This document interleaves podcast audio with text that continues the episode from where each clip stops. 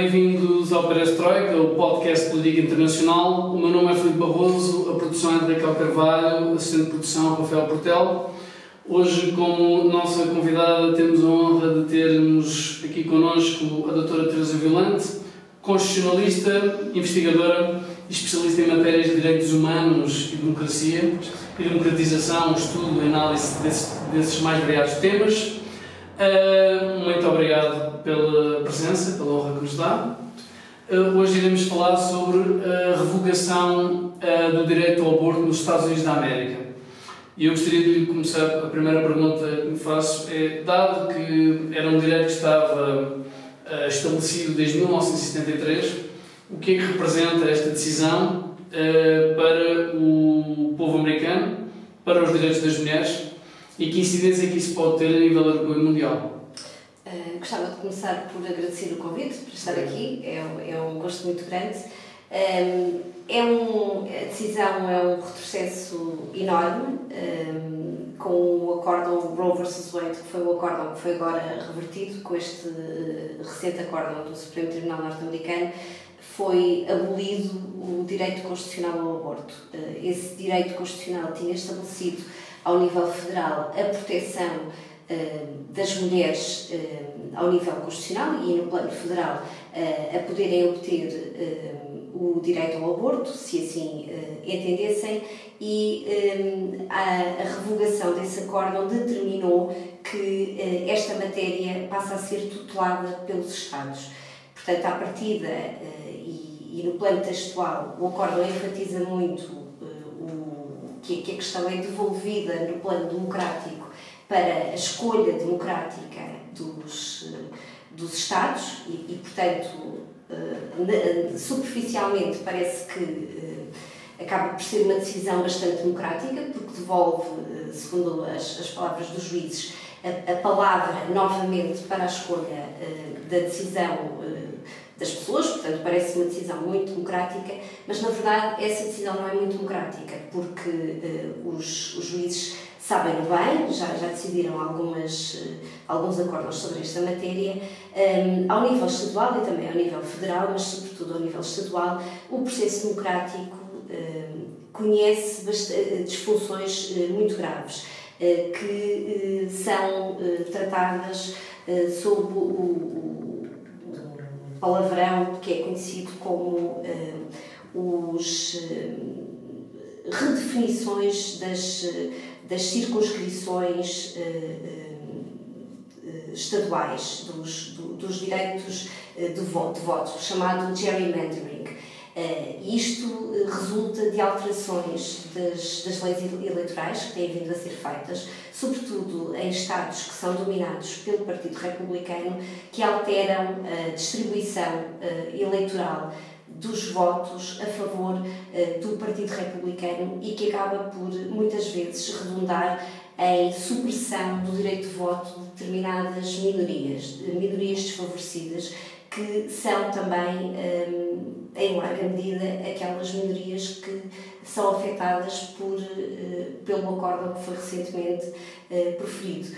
E, portanto, quando este acordo devolve a decisão para os Estados, acaba por devolver a decisão para Estados que, do ponto de vista democrático, muitas vezes são Estados doentes, em que uh, o direito de voto uh, de minorias racializadas e de minorias étnicas está suprimido ou está largamente afetado. e, portanto, por isso é que houve, ao nível federal e, muitas vozes do Partido Democrata acusaram, do Partido Democrata acusaram os juízes da maioria de preferir uma decisão hipócrita nesta medida. Este, este acordo original que estabeleceu o direito ao aborto, o acordo Roe vs. Wade, era um acordo bastante antigo, eh, que foi preferido na década dos chamados direitos civis, uma década muito rica, muito progressista, que afirmou do ponto de vista da jurisprudência do Supremo Tribunal, uma série de direitos que não estão enumerados textualmente na Constituição dos Estados Unidos. É importante afirma, esclarecer para que os nossos ouvintes percebam que a Constituição norte-americana, ao contrário daquilo que sucede com a grande maioria das Constituições europeias, é uma Constituição que não prevê uma lista, um catálogo extenso de direitos eh, escritos, eh, essencialmente eh, tem uma frame of government, prevê a organização do, do poder político e pouco mais, e os direitos substanciais que têm vindo a ser extraídos da Constituição norte-americana e de algumas das suas cláusulas têm, têm vindo a ser através de jurisprudência do Supremo Tribunal, como é o caso deste acórdão Roe versus Wade. E essa década, os anos 70, eh, foi uma década muito rica em termos de afirmação de alguns desses direitos. Foi afirmado o direito ao aborto, eh, na década anterior também eh, a proibição da segregação racial, designadamente nas escolas, eh, proteção para minorias racializadas e, portanto, foi a chamada época dos civil rights, dos direitos civis. E este acórdão insere-se nessa, nesse contexto muito rico em termos de jurisprudência progressista do Supremo Tribunal. Eu perguntava-lhe se considera que esta resposta que agora é dada será uma espécie de vingança em relação a todos os direitos que foram adquiridos nessa década dos civil rights, como também referiu, ou, e, e que influência é que tem a ala mais radical, digamos assim, ultraconservadora dentro do Partido Republicano, que outrora era um partido que tinha posições muito moderadas até em relação a estas matérias e que agora aparece refém de, dos setores mais conservadores da sociedade. Este acordo é um início de resposta eh, à década dos civil rights, sem dúvida nenhuma, eh, porque eh, e isso está estudado e já há imensas publicações que, que, que demonstram isso e, que demonstram todas as ligações desses movimentos mais radicais que, que, que, que está a falar e, e, que, e que comprova a ligação de, desses movimentos radicais religiosos às alas mais polarizadas do movimento republicano e algumas alas eh, que também eh, se ligaram eh, ao entretanto desaparecido Tea Party. O que essa década muito rica mostrou é que se era possível utilizar a Constituição e a judicialização da Constituição para proteger direitos e minorias e para, e para aprofundar o movimento progressista, seria possível também para uh, fazer o contramovimento e, portanto, para uh, utilizar uh, a judicialização da contra-revolução, por assim dizer. E praticamente desde essa altura que a chamada direita religiosa radical, a direita cristã, a Christian Right, se tem vindo a organizar para fazer a contra-revolução dos direitos civis e num primeiro momento o foco estava muito uh, orientado para as, as minorias LGBT uh, eh, e, isso era muito, foi muito visível na questão do casamento homossexual, com uma primeira decisão do Supremo Tribunal do Havaí que decretou uh, o, o direito constitucional ao casamento entre pessoas do mesmo sexo e depois basicamente logo a seguir foi revertido.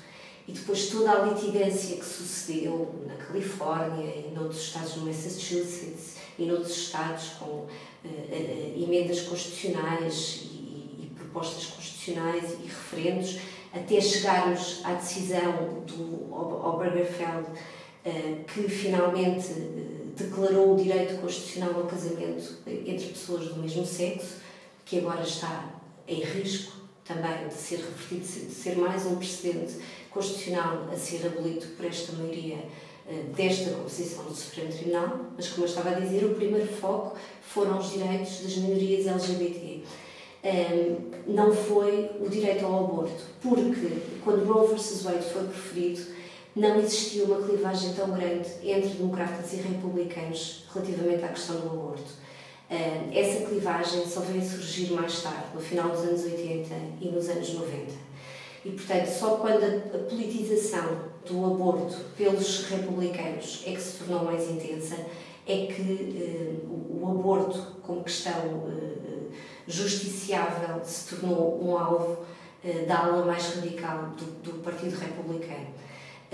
eventualmente, até por, por questões de, de estratégia depois jurídica, acabou por se tornar no primeiro precedente a conseguir ser revertido destes precedentes mais uh, visíveis.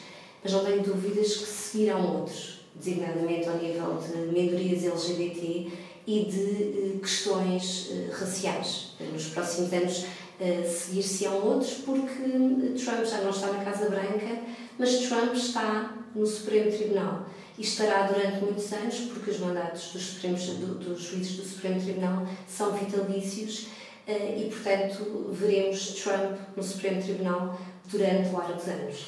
Eu perguntava para os nossos seguidores, os nossos ouvintes, conseguirem distinguir bem, muitas, muitas das pessoas na Europa, mesmo os cidadãos mais atentos, têm alguma dificuldade em compreender que, estando um presidente democrata, eh, mesmo depois as minorias eh, no Senado, as maiorias nem sempre correspondem, mas neste caso, sendo um presidente democrata e que é contra a revogação deste direito, o direito ao aborto, algumas das pessoas na Europa têm dificuldade em compreender como é que não consegue um, estancar este, esta tal contra-revolução e estes movimentos mais radicais vindos de uma direita mais extremada, ou que está refém de questões de religiosas de um pouco mais radicais.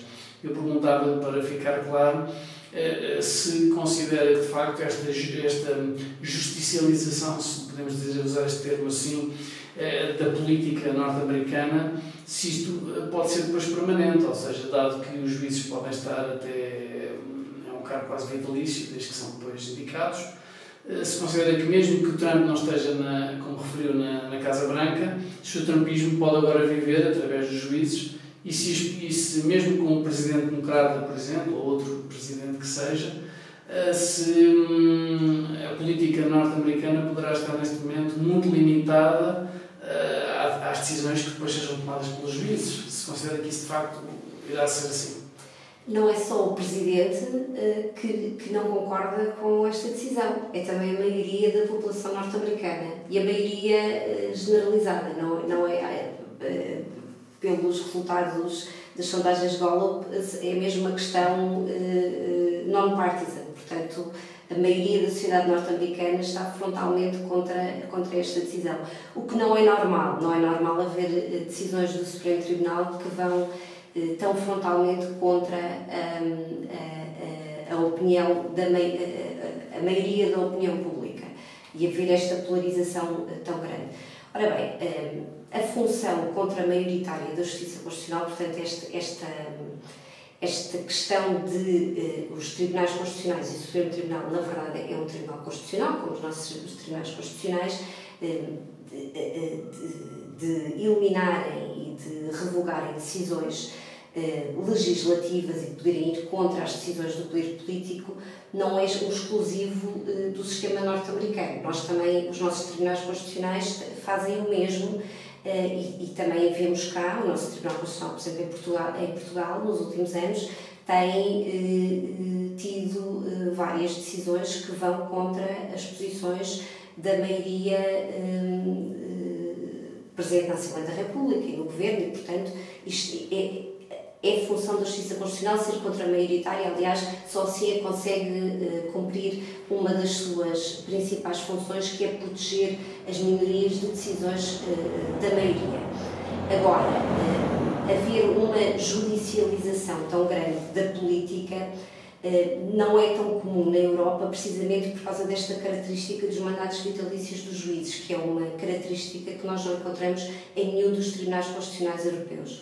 E este, este, este, este, esta característica do desenho institucional do Supremo norte-americano torna de facto o sistema, eh, bloqueia demasiado o sistema às, às características do Presidente que tem a casualidade de conseguir nomear tantos juízes como Trump uh, conseguiu. E, Obama tinha recusado fazer isso que, que Trump fez, não é? Exatamente. Uh, e, e, também não, não teve condições para, para, para o fazer. Houve uma, aquela possibilidade no final do mandato, mas, mas bloquearam essa, essa possibilidade. Um, e, e, de facto, esta é uma característica que uh, merece ser uh, que merece ser repensada. Biden nomeou uma comissão para repensar o desenho institucional do Supremo Tribunal, uh, forneceu algumas conclusões, as mais incisivas foram precisamente ao nível do mandato vitalício dos juízes. Um, houve propostas no sentido de dar ao Presidente Biden como já tinha havido quando sucedeu com Roosevelt, quando havia ameaças do, do Supremo Tribunal bloquear o plano de, de Roosevelt um, na, na, época da, da Grande Depressão. houve propostas no sentido de Biden alterar o desenho institucional e poder alargar o número de juízes, no sentido de indicar mais juízes e poder assim alterar a composição da maioria, esse tipo de propostas também tem problemas. Porque, por exemplo, agora na campanha para as eleições brasileiras, uh, o presidente Bolsonaro fez uma proposta semelhante, precisamente para poder alterar a composição da maioria do Supremo Tribunal Federal brasileiro.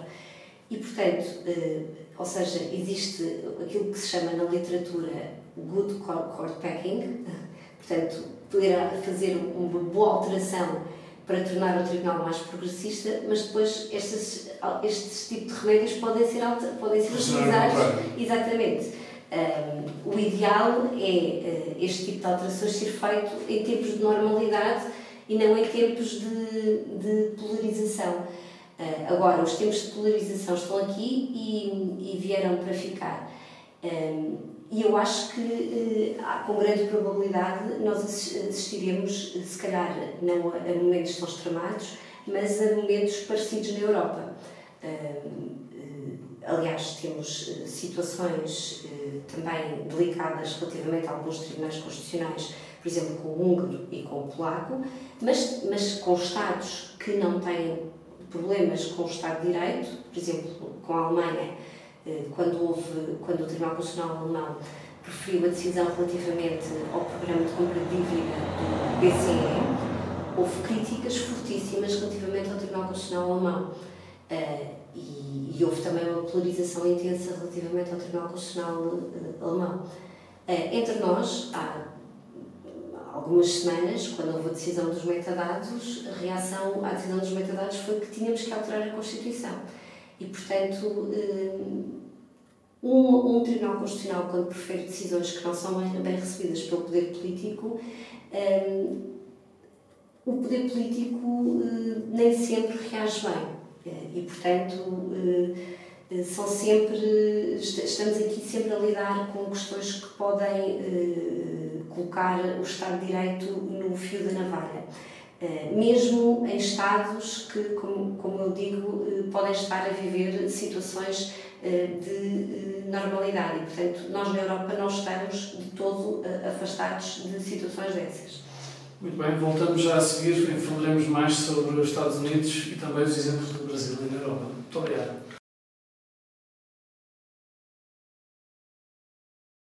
Bem-vindos novamente, hoje com a doutora Teresa Violante, Ehm, e estamos a debater a questão da revogação do direito ao aborto nos Estados Unidos da América.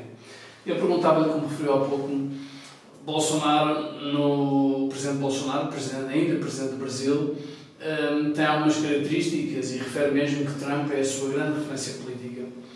Ehm, a base da política norte-americana, neste caso especificamente nos Estados Unidos, tem uma democracia muito mais consolidada. Eu admito que esta é a minha opinião, estou a ser subjetivo, mas uma democracia muito mais consolidada do que no caso da democracia brasileira, isto com todo o respeito para o público brasileiro que nos esteja a assistir, nós somos lusófonos e o maior respeito pelo Brasil.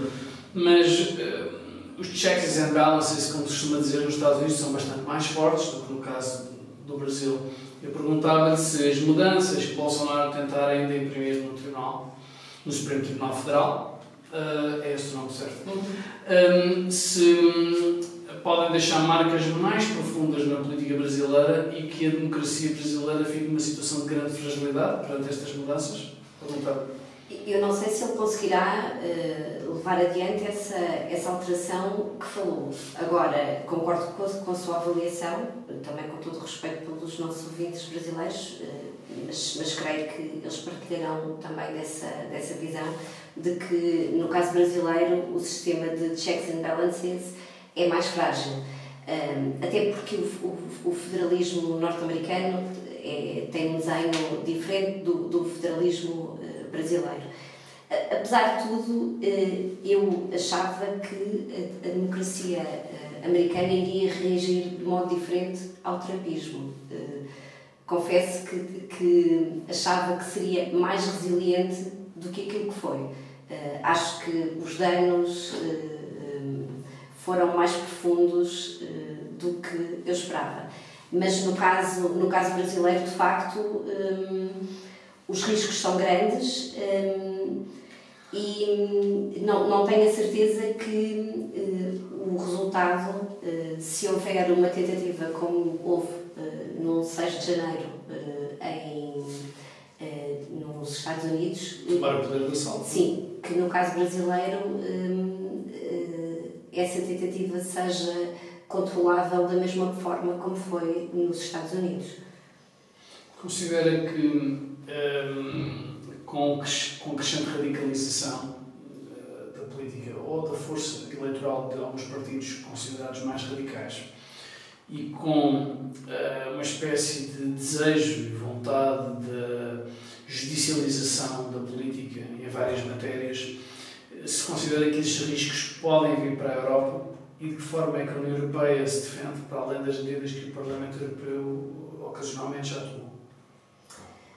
Ora bem, essa é uma discussão que nos dava uh, outro podcast. Uh, a União Europeia tem uh, problemas uh, internos próprios, ameaças internas à própria democracia, para além dessas das, das que está a referir.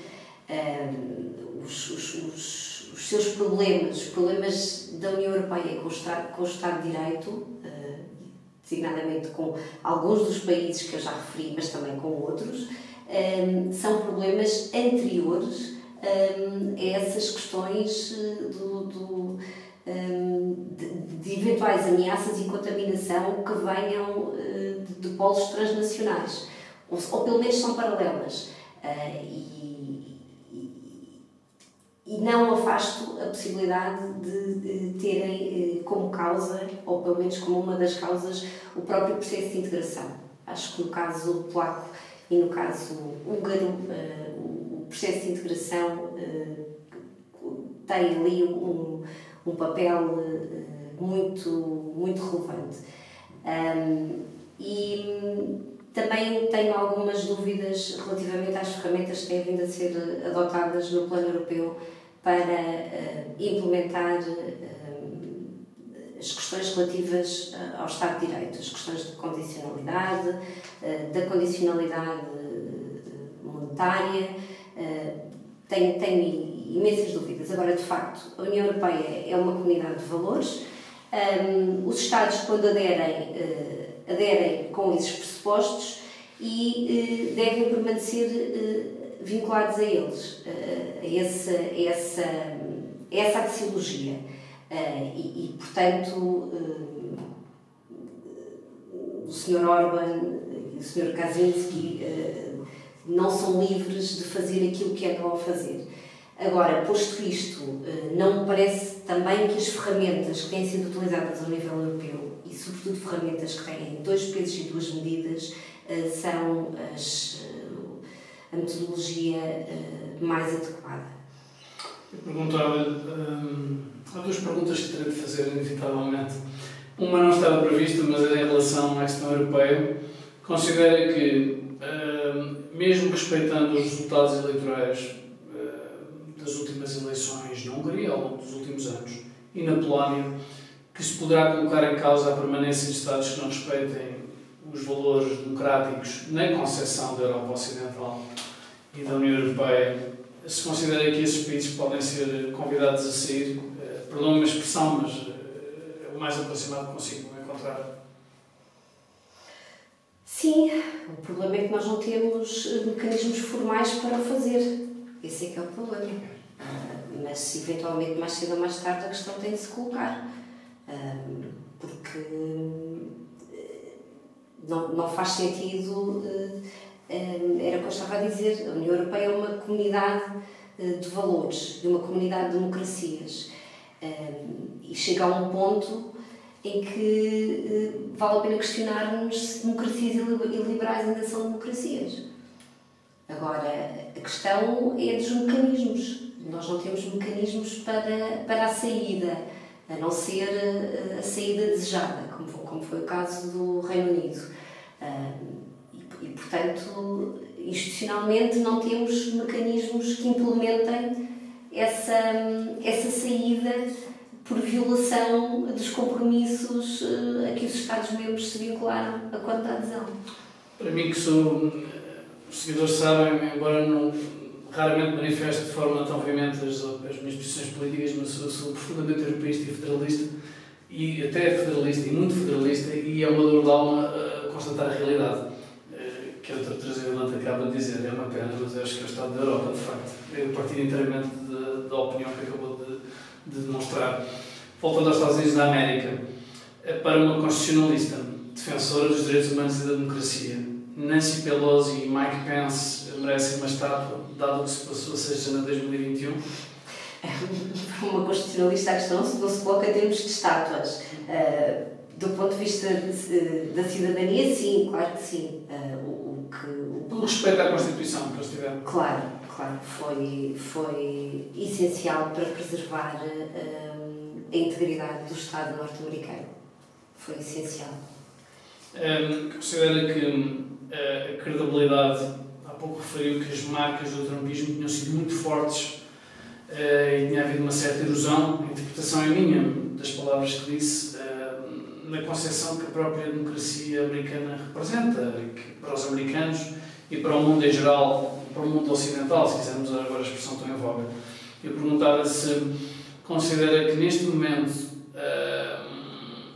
a democracia americana terá condições de sarar as feridas uh, do mandato de Trump, eh, ou, é da opinião que Trump continua bastante forte eleitoralmente e com uh, as nomeações que fez no Supremo Tribunal e um, o eleitorado tão dividido e radicalizado que estas marcas poderão se prolongar durante anos ou décadas.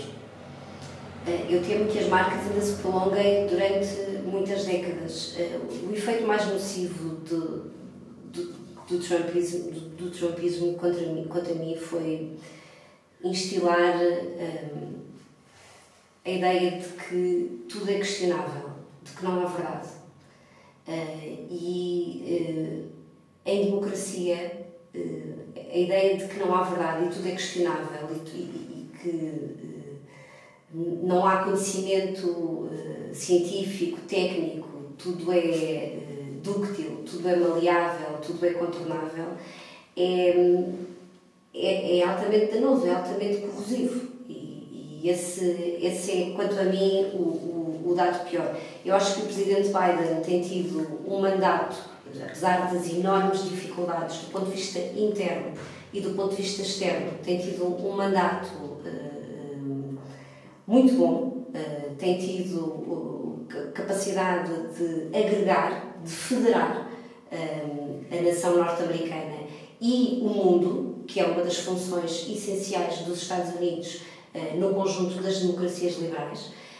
portanto, apesar de tudo, mantenho alguma esperança, mas sem negar o facto de que, como disse, as feridas são profundas e continuamos a ter o terapismo ao nível estadual, ao nível federal, eh, eles continuam a ter uma representação muito forte nas câmaras. Vamos ver agora como é que, vai, como é que vão correr as, as midterms. Um, e, uh, e ao nível do Supremo Tribunal, que é uma instituição uh, essencial e que está a aceitar uh, o, o certo horário que eles publicaram para agora, para esta época, casos relevantíssimos e que faz temer que venham por aí mais revogação de precedentes bastante relevantes ao nível de, de direitos fundamentais e de questões do próprio federalismo norte-americano, de, de, distribuição de poderes. uh, entre a Federação e os Estados. Um, há pouco referiu que as mudanças podem ser feitas a nível jurídico na composição do, dos tribunais, portanto, podem funcionar de uma forma como depois podem uh, exercer o efeito contrário, ou até de cópia, de certa maneira, de outros países tenham sistemas parecidos nessa matéria. Perguntava-lhe se considera neste momento que, perante a ameaça da revogação de outros direitos constitucionais e direitos que são aceitos pela maioria da população norte-americana, se neste momento o Presidente Biden irá conseguir reverter isto, fazer um novo desenho, tal como o Presidente Roosevelt, eh, como referiu no tempo da Grande Depressão, assim o fez, ou se a política norte-americana está de tal forma radicalizada e os problemas são tantos, e eh, desde a criação agora dos tempos de fake news, canais que estão permanentemente a denegrir o atual Presidente dos Estados Unidos, canais de televisão, os sites de internet que estão fabricados só para efeitos de notícias falsas e de hum, colocarem um certo lamaçal uh, na política dos Estados Unidos da América, perguntava-lhe se acha que vai resultar este possível novo desenho de forma a evitar que outros direitos uh, fundamentais sejam revogados. Uh, ele não vai avançar para já com alterações ao Supremo Tribunal. Aquilo que ele tem apelado é uma legislação federal que consagre o direito ao aborto ao nível federal. Claro que essa legislação depois pode ser impugnada junto do Supremo Tribunal, designadamente por violar uh, os direitos dos Estados, por, ser, uh, por se intrometer uh, nos direitos dos Estados. De qualquer modo, esta questão do aborto não é. não, é, não há aqui uma, uma visão absolutamente pessimista. Tem havido conquistas noutros lados do mundo.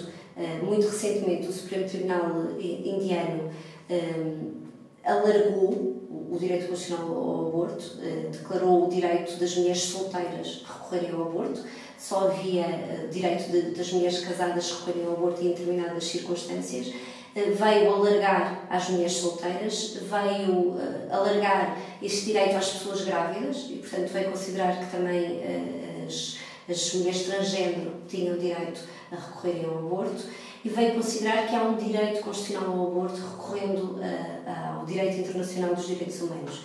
Um, e, portanto, um, vemos retrocessos em alguns lugares do mundo, mas depois vemos avanços também em alguns noutros lugares do mundo. Ao nível europeu, eh, tivemos aquela resolução do Parlamento Europeu, eh, quando houve a eleição da, de Giorgia Meloni, vimos logo a França a apelar para não haver retrocesso na proteção do direito ao aborto uh, em Itália.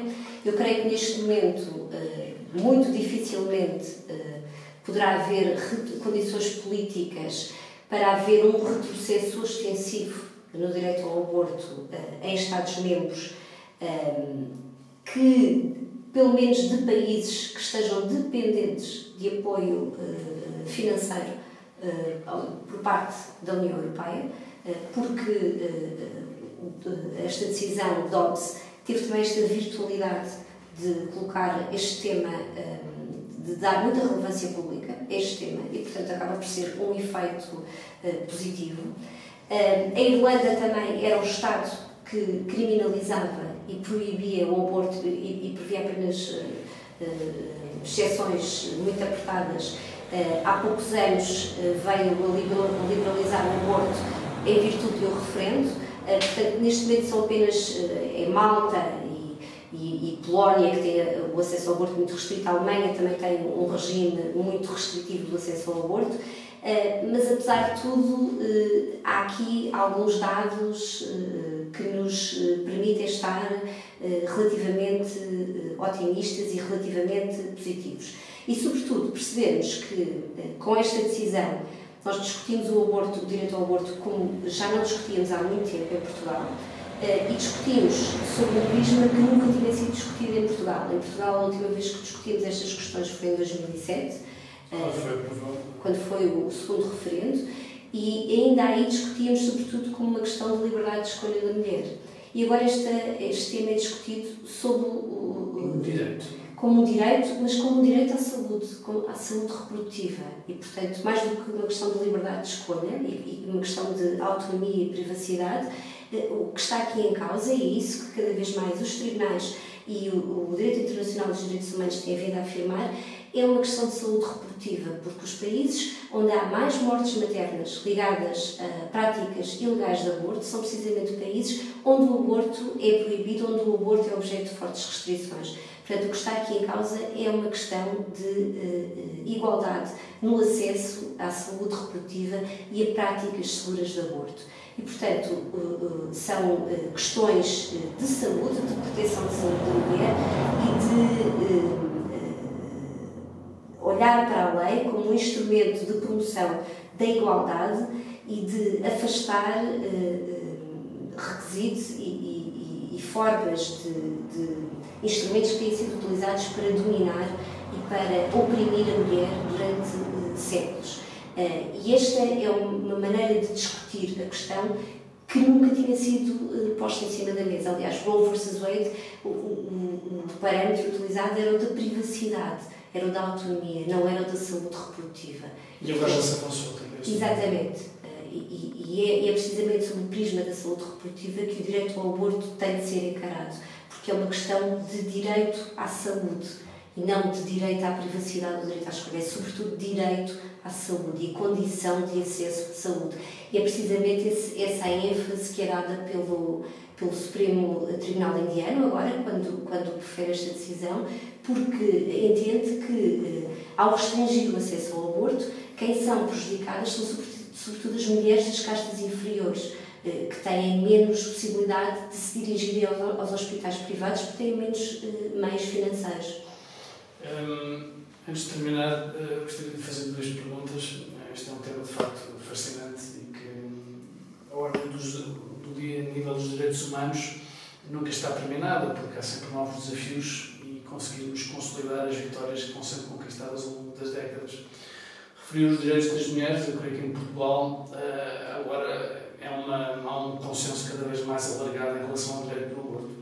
Em 2007, como foi bem, não era essa matéria que estava tão em discussão, porque era muito difícil, ainda havia uh, mitos que se criavam à volta do direito à disponibilização do aborto e do direito ao acesso ao aborto, que têm vindo a ser cada vez mais diluídos. Em 98, então, nem se fala, porque era muito complexo, não é? Considera que a sociedade portuguesa, esta questão, sendo cada vez mais consensual, não haverá risco de nenhum dos grupos radicais, através daqueles lobbies e de pressão que exercem permanentemente, até na comunicação social, que não vai dar hipótese de qualquer reverter a, a nível do direito à despenalização do aborto? Acho que há dois tipos de riscos. Há os riscos eh, materiais, eh, de eh, o direito continuar garantido na lei e eh, existirem eh, dificuldades de implementação, seja porque uh, existem uh, cada vez menos médicos ou existem cada vez mais médicos a recorrerem à objeção de consciência. Isso tem, tem se verificado em vários países da União Europeia, como por exemplo a Croácia ou a Itália. Em Itália, cerca de 69% dos médicos ginecologistas, ginecologistas uh, são objetores de consciência e isso dificulta imenso o acesso ao aborto por parte das mulheres. Um, em Portugal, sei que começa a ser um problema, eh, desde logo porque há falta de médicos uh, obstetras e ginecologistas e porque começa também a verificar-se muito uh, também esta questão da objeção de consciência. Portanto, por um lado, tem, há o problema da implementação, também porque existem muitas desigualdades no acesso a este tipo de serviços uh, ao nível geográfico. Eh, portanto, na, distribuição dos serviços do ponto de vista territorial e depois porque uh, o acesso não é garantido de forma equitativa uh, a todas as mulheres. Sei que mulheres migrantes têm, têm reportado bastantes dificuldades no acesso a, este tipo de serviços e a aconselhamento. pelo menos é o que ONGs têm comunicado e depois, uh, o segundo nível de dificuldades diz respeito precisamente àquilo que refere. Creio que Portugal não é imune uh, a esses fenómenos de, de, influências uh, transnacionais desses movimentos radicais, de não, influência religiosa. Não afaste também a possibilidade de, de esse tipo de movimentos poder ter influência a este nível, como creio que tem influência ao nível, por exemplo, do direito à educação das crianças nas escolas relativamente a certas disciplinas. Parece-me que isso tem sido muito evidente nos últimos tempos no espaço público em Portugal, que tem havido várias intervenções que de alguma forma estão ligadas e, são eco desse tipo de movimentos e, portanto, não afasta a possibilidade disso também ocorrer ao nível do direito ao aborto, como tem ocorrido em Itália e em França, e como o próprio Parlamento Europeu e o Conselho da Europa e um relatório recente do Parlamento francês já deram nota. O nosso tempo está a terminar. Eh, eu farei uma última pergunta. O nosso tempo está a terminar, com pena minha. Havia muitas outras perguntas que gostaria de fazer, espero que depois tenhamos outras oportunidades. Um, ehm, para uma defensora dos direitos humanos, referiu diversas vezes a questão do direito internacional.